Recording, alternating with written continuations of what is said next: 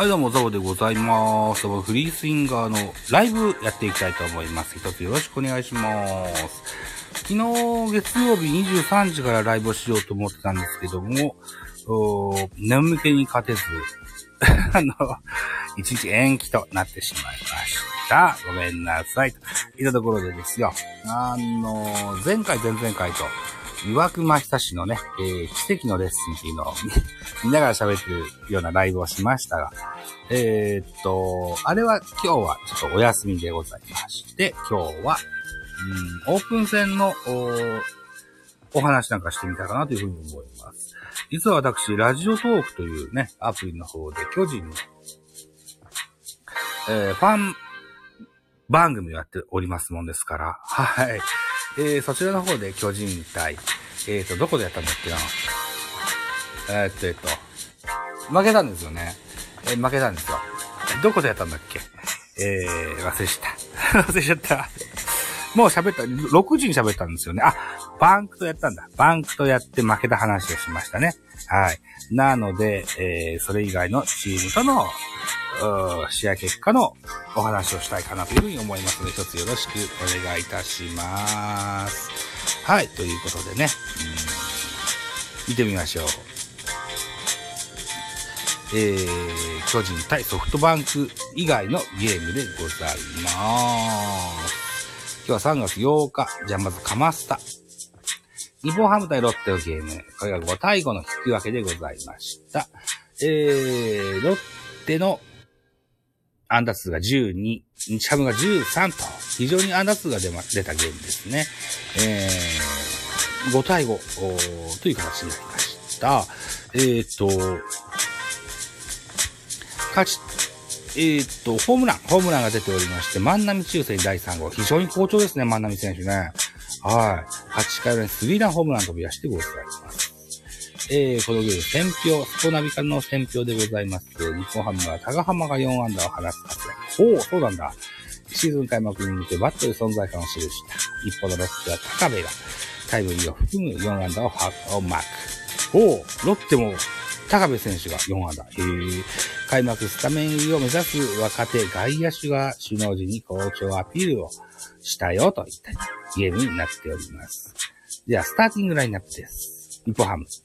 1番センター、松本、2番ショート、柳井。3番ライト、木村。4番 DH、宮田。5番セカンド、水野。6番ファースト、高浜。7番サード、細川。8番キャッチャー、石川。9番レフト、神谷。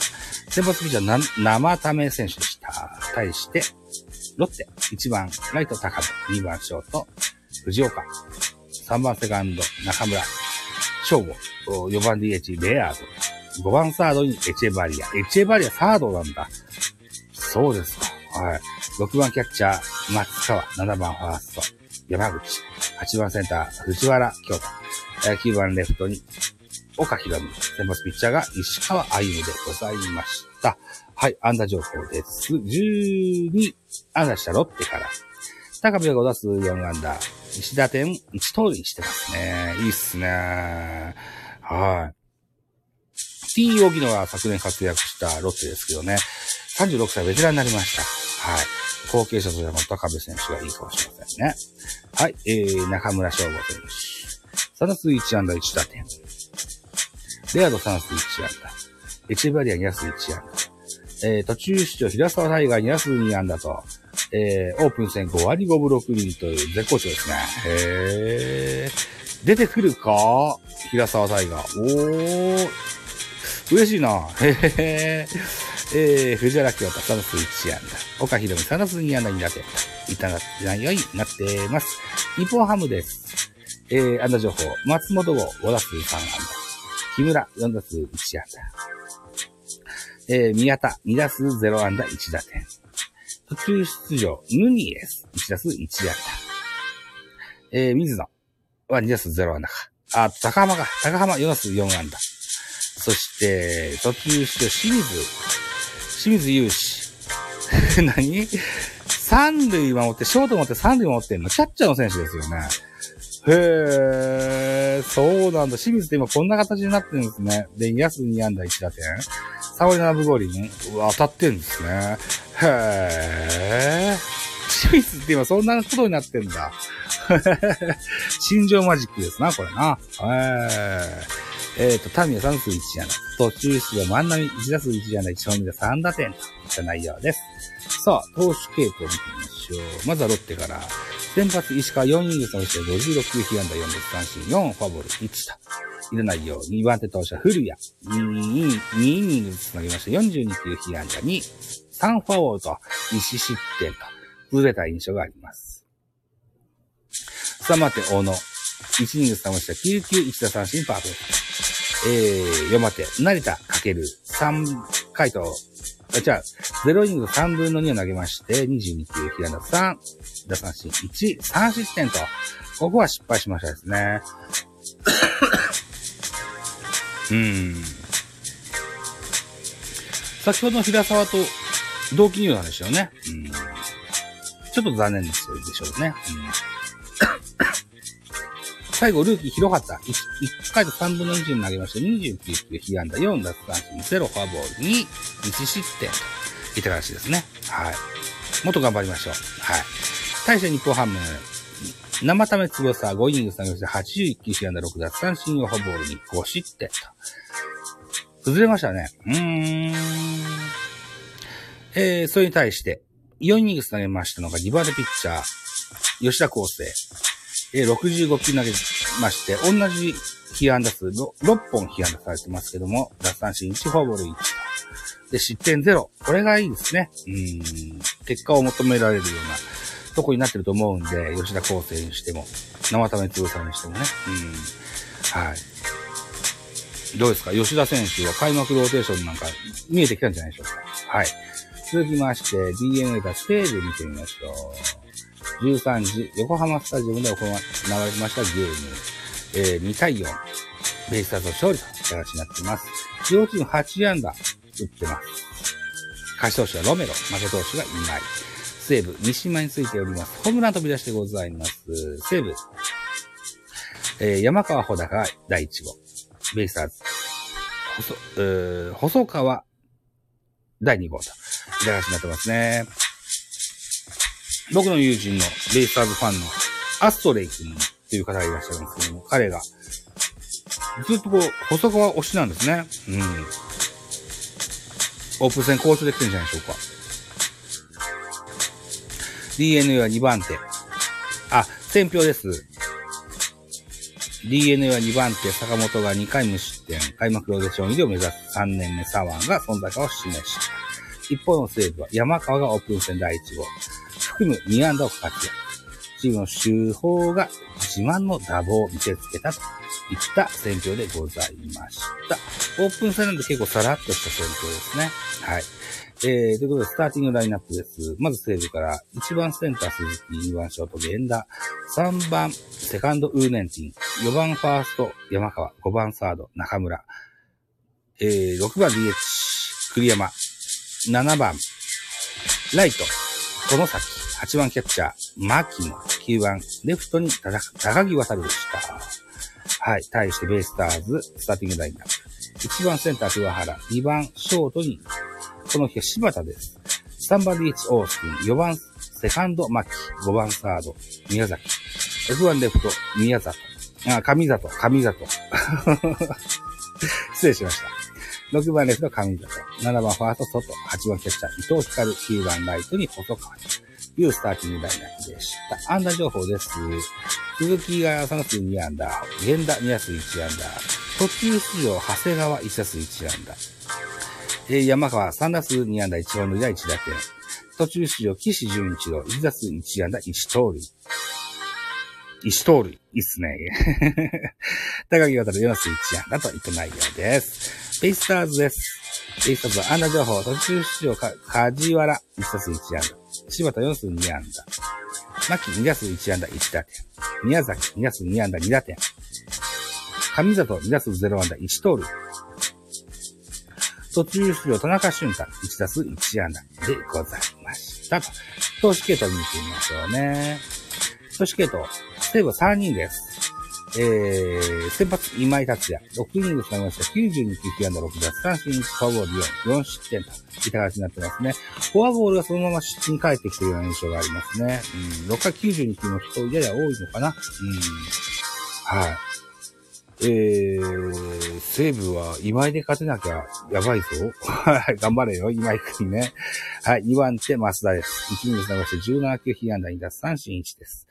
えー、最後は、ドラ1の何年目になるんだ ?3 年目になるのかな？宮川哲。1イニング下げて8球パーフェクトと、いいピッチングができてますね。はい。えー、っと、えー、ベンチにね、いいアピールができたんじゃないでしょうか。対してベイスターズは 5, 5人のピッチャーが継投してございます。先発ロメロ、4回投げまして68球、被安打2奪三振、6、3フォアボールの1失点といった形ですね。うん4回で、被安打2、3フォアボール。でもね、奪三振が多いですね。6奪三振は結構いいんじゃないですか。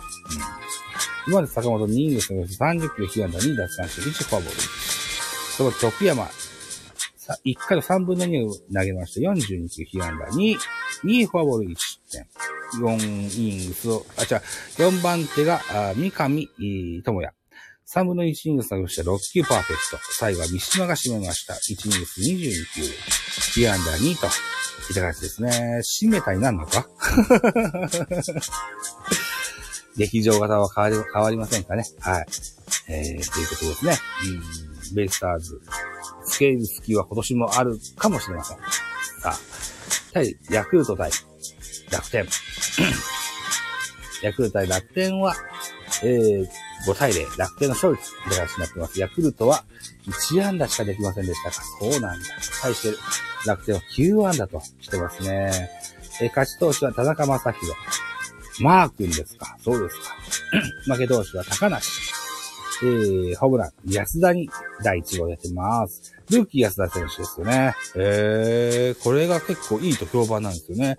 安田優馬、背番号55、キャッチャーでございます。今年22歳の若者でございます。身長185センチ、体重105キロとベージな体格でございます。右投げ左打ち。2021年昨年ドラフトに、えー、スマ小風、愛知大を経て、えー、楽天入団と。今年は1年目でございますね。並外れたパワーが魅力の新人キャッチャー。愛知大では通算32本塁打を記録。1年秋のリーグ戦では、栗林からホームランを放った、ルキーアからパワフルな打撃でアピールし、一軍戦力に加わりたいと。そこっていうね、あの、スポナビの選評な、あの、横顔なんですけど、開幕一軍は当然ですよね。うん。どこまでスタメンマスク被れるか、ここが課題になってくるんじゃないですか。はい。住谷、うん、おーと、太田、などなど、キャッチャーはいますが、一歩リードしてんじゃないかな。ルーキーですがね。スポナビの選評です。楽天を先発、田中正宏は4回を無失、無安打無失点に抑えるなど、えー、4投手で完封リレーを展開。ピッチャー陣が揃って結果を残した。一方ヤクルトは開幕ローテーション候補の高梨が5回4途中4失点。安定感を欠き、課題が残るピッチングとなりましたよ、といったのが選評でございます。では、えー、各チームのスターティングラインナップのご紹介。えー、楽天から1番センター、西川春樹、2番ショート、山崎。えー、3番ファーストに和田蓮が入ってますね。4番 DH、島田、島内、島内。えー、5番ライト、小郷。6番サード、鈴木大地。7番キャッチャー、安田優馬。8番レフト、渡辺義明。9番セカンドに小深田、小深田大将。えー、ひろ、ひろ、ひろと。小深田ひろと。はい、失礼しました。小深田ひろと。先発ピッチャーが、田中正宏でした。対してヤ,、えー、ヤクルトです。対してヤクルトは1番センター塩見、2番ライト丸山、3番レフト浜田、2番 DH 村上、5番キャッチャー内山相馬が入ってきますか。ほうで、6番セカンド長岡、ほう !7 番ショートに西浦、8番ファースト吉田、えー、9番サード赤羽、先発ピッチャー高梨となっています。内田相馬がいいそう、内山相馬がいいそうですよ。はい。相馬が33キャッチャーです。えー、っと、現在は19歳になってますね。身長の171センチと小柄ではあります。体重71キロしかありませんけども、その、飛ばし屋的なバッティングができそうですよ。2020年。おととしのドラフト3位です。星稜高校からヤクルトに入団。ヤクルトのエース、奥川選手の1年後輩に当たりますね。ちなみに、同級生のバッテリーを組んでたキャッチャーは、巨人、山瀬慎介おりますね。えー、横はです。優れた野球選手を誇る若手有望株。昨シーズンは2軍で74試合に出場し、8本塁打記録。1軍デビューも果たすなど、上々のルーキーヤとなった今シーズンも順調にステップアップ潜在能力を開花させたいといった横顔がございます。はい。といったところで、えー、安打情報を見てみましょう。ヤクルトは1安打でした。残念でした。はい。えーと、途中出場、荒木一冊1安打といった形になってます。他、えー、塩見が、あー1通り、それから西浦1通りしてますね。はい。なんとかこう足から見て先頭したかったですね、ヤクルトね。うん。対して楽天でございます。楽天は9安打です。えー、っと、岩崎4打数1安打、和田蓮4打数2安打、島内3打数1安打、途中出場川島慶三1打数1安打、えー、っと、ソフトバンクから移ってきて、今シーズンが初めての楽天でのシーズンとなりますよ。はい。注目ですね。午後、3打数0安打1盗塁。途中出場、ムート1打数1安打1打点。えー、先発マスク、安田義馬1打数1安打、1本塁打4打点といった数字を残しまして、早々にゲームから退いております。その後、堀内健吾がマスクを被ることになりましたが、堀内は安打0という形になってます。えー、渡辺4打数1安打、小深田2打数1安打といった形が残っております。さあ、投手系統を見てみましょう。まずヤクルトから、先発高梨でした。4イニングと3分の1投げました。87球、被安打6奪三振、3フォアボール3、4失点。2番手、坂本、3分の2を投げまして、5回、5球 S、被安打、ともに0と、パーフェクトピッチを展開しました。3番手、石山、1イニング投げました。12球、1、1奪三振パーフェクトはさすがです。はい、さすがです。ここはさすがです。4番手ピッチャー、今野、1イニング投げました。20球、1フォアボールと、あとは最後は5番手、小沢。小沢だったよな、確かな。えー、1回投げました14球。被安打3、1失点。これが痛かったですね。うん、小沢選手ね。えー、期待の選手なんですよね、小沢君ね。ああ、でも今育成なんだ。そうなんだ。えー、23歳なんですけどね。えー、現在プロ7年目のピッチャーになっております。えー、っと、日大三島からソフトバンクを経てのヤクルトになっておりますよ。はい。えー、だからあれか。トライアウト組かなちょっとそこまで詳しくわかんないですけどね。うん。えー、っと、切れ味鋭いスライダーが武器の育成、ウワン。昨シーズンは9月にサイドスローへフォームを変更。以降は2軍で11試合登板し、ボイス1.69と結果を残した今シーズンはキャンプから首脳陣にアピールし、シェカ、支配下選手への復帰を目指すといった記事でございますね。記事じゃない、横側でございます。はい。といったところで、ヤクルト昨年の日本一チームヤクルト1安打、完封負けを食らっております。はい。あ、そうか。楽天に言ってなかったね。じゃあ楽天の系統です。先発、田中正宏4イニング下げして53球4奪三振、1フォアボール、1デッドボールの0安打ですよ。はい、まあ、4、えっ、ー、と、4奪三振か。うん。ヒットを打たせない。三振が取れる。そんなピッチングですね。あの、あの時の川田中正宏が帰ってきたような、そんな印象でしょうか。はい。2番手西口。1イニング下げました13球、1奪三振、パーフェクト。さまって、鈴木翔、翔也だっけ？鈴木、鈴木、鈴木、鈴木空と読むんですか。はあ。気象の章に天で空と呼ぶそうですよ。はい。鈴木空、2回の3分の0投げます。42球投げまして、4奪三振、3フォアボールと。へー。面白いピッチャーですね。うん。3フォアボールは多いけど、うー、よ、2回投げて4奪三振はいいですね。へー。最後はコンビネ、2イング下げまして30球、被安打1奪三振が3といった形になっております。はい。楽天の勝利。次が、えー、と、中日対オリックス。中日対オリックス見てみましょう。えー、4対1、オリックス勝利となっております。オリックスが10アンダー、中日が8アンダーといった数字が残っております。勝ち投手は山岡大輔、負け投手は近藤蓮、鈴木、K 鈴木にセーブがついてございます。本並の選票、中日は先発鈴木が5回、えー、6安打無失点、開幕ローテーションの座を担うウガンが粘り強いピッチングを披露した。一方のオリックスは先発田島が安定したピッチングで、4回失点。シーズン開幕に向けて順調な仕上がりを見せていますよ、といったあ選評がございます。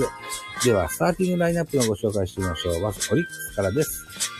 1番センター渡辺、2番セカンド、足立良一、3番レフトに福田周平、4番ライト、杉本裕太郎、ラオウですね。5番サードに大田亮、6番ショート野口え、7番 DH 北、8番キャッチャー若月、えー、9番ファーストに、佐野ー太というのが入ってございます。佐野ってあれじゃなかったかな最後の PL? の、じゃなかったっけ？違った。違いました。間違えました。すいません。足の速い選手か。で、G1 の快速トライダーそうですね。はいはい。失礼しました。間違えましたね。はい。で、中日でございます。中日のスターティングラインナップ、1番ライトにネオ、ネオキが入っております。えー、2番センター、岡林、3番セカンドに高橋周平、4番レフト、うかい。これはルーキーなんですよね。ルーキー4番ですよ。はい。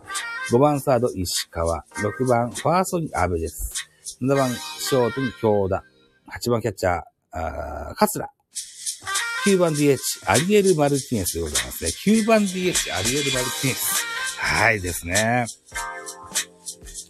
えー、もともとキャッチャーをしていたアリエル・マルティネスですけども、今シーズンから登録多分ね、変えてるんですよね。あ、登録変えてないんだ。キャッチャーのままなんですね。あでも、レフトかファーストで使うというような、そんな、あ提言のまま動いてるはずですよ。はい。あんな情報、えー、ネオ、ヨナス1アンダー、岡林、ヨナス1アンダー1盗塁、高橋周平、2打数1アンダー1打点、えー、うかい、2打数、えー、と、ヨナス1アンダー、安倍、ヨナス1アンダー、京田、ヨナス1アンダー、勝田、2打数1アンダー、途中出場、石橋、えー、コータ、ホッシュ、2打数1アンダーという形になっておりますね。うかいがね、鵜飼康介、背番号4、外野手の登録ですね。現在22歳です。182センチ、体重100キロの、めの恵まれた体型でございます。右投げ、右打ち。昨年ドラフト2位です。中京大中京から駒沢大学を経て中日に入った今シーズンがルーキーイヤーとなります。類まれなパワーでアーチを量産する長距離砲。駒沢大では1年春から公式戦に出場。4年生秋にはリーグタイ記録となる4試合連続本塁打を放つ活躍でベストナインに輝いた。得意の打撃をアピールし、1年から1軍での出番をつかみたいといったような横顔でございます。あの広くて壁の高いバンテリンドームでホームランを量産できるかが見ものですね。うかい選手ね。はい。えー、中日はきっとこの選手を頼りにしてくることでしょう。はい。どんなバッティングをするのか非常に楽しみになりますね。えー、シーズンが楽しみです。いた形です。投手系統です。まずオリックスから、先発ピッチャーは田島でした。4イニング下がして63球被安打、2奪三振、4、1失点。2番手山岡大輔、3回と3分の2になりまして、56球被安打、5奪三振、6、3番手、えー、村西、3分の1イニング下がして4球パーフェクト。最後は鈴木が沈まして、1イニングと10球被安打1。セーブがついてございます。対して中日。先発は鈴木博士でした。元ドラフト1位ですよ。えっと、ヤマハの鈴木で同じですね。彼は現在24歳ですか。はい。身長181センチ。えー、体重95キロ。右投げ右打ち。2017年ドラフト1位です。えー、岩田東高校が山ハを経ての中日入りといた形になっております。えー、力で押す投球が持ち味の右腕。昨シーズンは開幕1軍入りを果たすも、満足、結果残せず、5月下旬に登録抹消されると、以降は4ヶ月以上の2軍暮らしを送った。今シーズンは安定したピッチングを続け、年間通して活躍したいと。えー、書いてございますけども、ルーキーイヤーの、なんか、ルーキーイヤーではリリーフとして非常に活躍する選手です。復活が待たれる、パワーピッチャーですよ。はい、楽しみにしたいと思います。2番手今度、ここに負けやすいとですね。1回投げました29球安打、2奪三振、1ファボル、2、2失点。下番手山本1、2投げました18球被安打、2奪三振、1、2失点。えー、4番手清水、1、2投げました12球パーフェクト。えー、5人目、藤島健人、1、2投げました12球パーフェクトと、いたないようになっております。はい。藤島健人ってね、僕高校時代から非常に注目した選手だったんですよ。打撃もいいということもあって、うん。その打撃もぜひ見たいなというふうに思うんですけどね。なかなかそんな機会に恵まれません。リリーフピッチャーなもんで。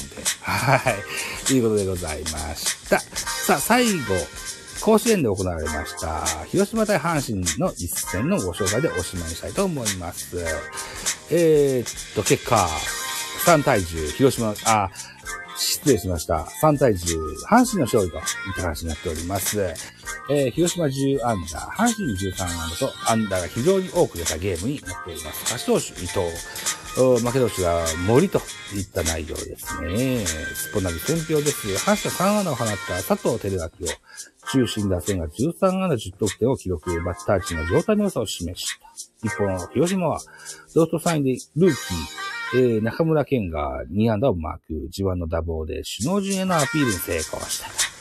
いった選評でございました。じゃあ、その中村選手が入っている広島のスターティングラインナップからご紹介していきたいと思います。1番セカンド菊池、2番レフトに中村翔成、えー、3番 DH、えー、っと、西川龍馬、4番ファーストに末金、翔太。これもルーキーなんですよね。はい。で、5番ショートに小園。で、6番サードに、林。7番、ライトに先ほど言った中村ですね。で、9番、あの、8番キャッチャー、磯村。9番センターに大森といった選手でございます。大森という選手はね、大きな森じゃないんですよ。あの、ご飯大盛りの大盛りなんですよね。で、ミノルっていうのはね、えー、っと、稲穂の方なんですよね。だからご飯大盛りのイメージがあるんだけど、パワー型写真結構走るタイプの選手でございます。えー、プロ4年目です。ドラフト2018年育成1位でした。大阪府出身の180センチ77キロの25歳の彼でございます。桐生高校から静岡産業大学を経ての広島入りをして4年目になりました。俊足交代チャンスを演出する若手外野手ですと。昨シーズンの開幕を一軍で迎えるも目立った活躍を見せることはできませんでした。最後に出場7試合にとどまった。えー、今シーズンはキャンプから首脳陣にアピールし、より多くの出番を勝ち取りたいといったような感じの横顔ですが、オープン戦で好調、ここまで5割できてますよ。はい。非常に楽しみにしたい若手の外野手でございます。安打情報行ってみましょう。菊池ナス1安打。中村さんナス2安打。西川4ナス1安打2打点。えー、小園4ナス2安打。途中出場堂林1打数1安打。堂林選手もベテランにはなりましたけれども、大変好調なあのオープン戦を過ごしているみたいで、現在ここで4割5分5厘とハイアベレージをマークしております。で、そしてルーキーの中村3打数2安打と、それから磯村3打数1安打1打点。えー、大森三世一安打といった形になってます。僕は今シーズン、中、えー、広島は非常に強い、そんな印象を持ってます。はい。言う人によれば、ベイスターズがと、あの、行きそうだぞと。中日は怖いぞというような人の話も聞きます、僕は、広島が一番怖いような、そんな気がします。はい。えー、続いて、阪神のスターティングラインナップでいきましょう。1番センター、近本。2番セカンド、糸原。3番ファースト、マルテ。4番ライトに佐藤輝明。5番サード、大山。6番 DH、ロハス。7番キャッチャー、梅野。8番レフトにエゴシ。9番ショートに小畑といったスターティングラインナップです。安打情報、途中出場島田海に2打数1安打1打点。えー、っと、それから、マルテ3打数1安打。途中出場、小野寺団、2打数2安打2打点と、バカ当たりしてますね。いいっすね。はい。佐藤輝明、照明、4打数3安打1打点と、オープン戦絶好調です。ここまで3割8分1厘打ってますね。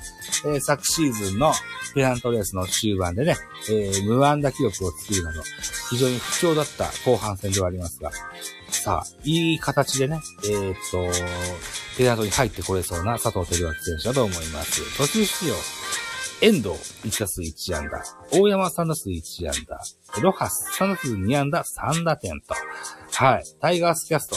本日の早朝というか0時00分にアップされましたタイガースキャストでもロハスいかにみたいな話題も出てましたけどもさ、そうそう当たりが出てくるんじゃないですかいい感じですよ、ロハス選手。さあ、楽しみにしたいと思います。えー、梅野1打数1安打1打点、エゴシ4打数1安打1打点。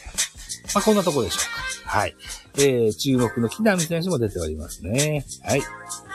えー、っと、二遊間に不安を抱える阪神という話をタイガースキャストでも聞きました。このゲームでは、セカンドに糸原、途中出場に熊谷、え、二遊間で言うと、あとは、うーん、ショート小畑はフルイニングですか。はい。あ、違うわ。木浪がだから途中出てんのか。そうそうそうか。小畑が先発しましたけども、数イニングス、木浪選手も守っております。いった形になっております。じゃあ、投手系統見てみましょうね。まずは、広島から、先発投稿だ。4回投げました70球、被安打4奪三振に1フォアボールの2失点。うん。ちょっと数字だけでは内容がわかりませんけども、床田選手は巨人戦非常に強い、いいサウスポーのピッチャーですよ。はい。今年は飛躍の年になるかもしれません。2番手松本1回投げ投げまして、12球。1奪三振パーフェクト。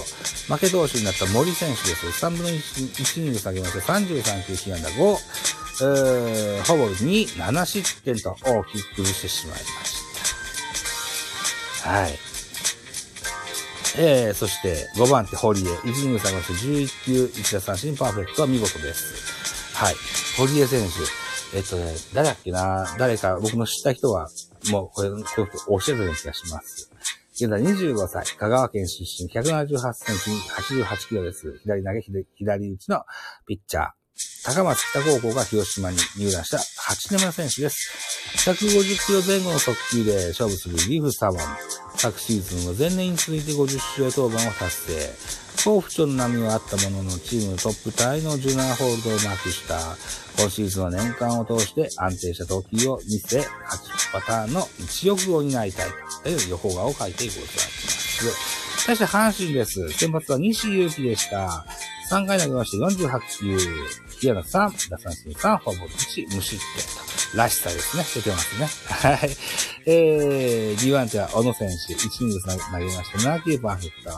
石井大地が3番手、8球投げまして1打三振、あ、1安打か、被安打1。えー、4番手、伊藤昌司。伊藤昌司よかったよな。まさしでした。失礼しました。覚えられない。伊藤正史選手。はい。伊藤正史選手が、えー、4イニング投げまして、56球、被安打6、奪三振が1ホール、1、3失点といった形になっておりまして、3失点してますが、勝ち投手となっております。はい。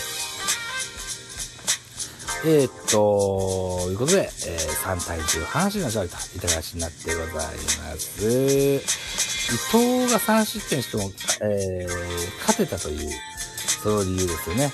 阪神はこのゲーム、6回裏に8、8点を取るビッグイニングを作ることに成功しておりますね。えー、6回の裏ですね。えー、これだけ腕と気持ちいいですな。うん、というふうに思いますよ。はい。ということで、ソフトバンク対巨人の一戦はラジオトーク、ミドル巨人とね、語ったので、この辺にしたいかなというふうに思います。はい。で、今回のこのプレイリストじゃなくて、サムネイルですけれども、私、 Spotify で音楽番組持ってまして、それでなんかいろいろ、えっ、と、プレイリストを作ってた時にですね、学園天国という曲をですね、探した時にこのアートワークに会いました。えー、故、水島新司、らしさ、爆発といった形の、えー、素敵な絵だと思います。えー、フィンガー5のアキラさんというボーカルの方と、その弟さんの、ですね、えー、女の子に見えますが、多分弟さんだと思います。はい。そんな生き生きとした鮮やかな絵を残してくださった三島先生ね。ぜひご迷惑をお祈りしたいかなというふうに思いまして、35分になりますか？はい。ということで、えー、起動できなかったライブ、こんな形でさせてもらうことができました。ありがとうございました。スタイフでもライブちょいちょいやっていきたいと思います。今後ともぜひお付き合いの方よろしくお願いします。はい、またお会いしましょう。バイチャ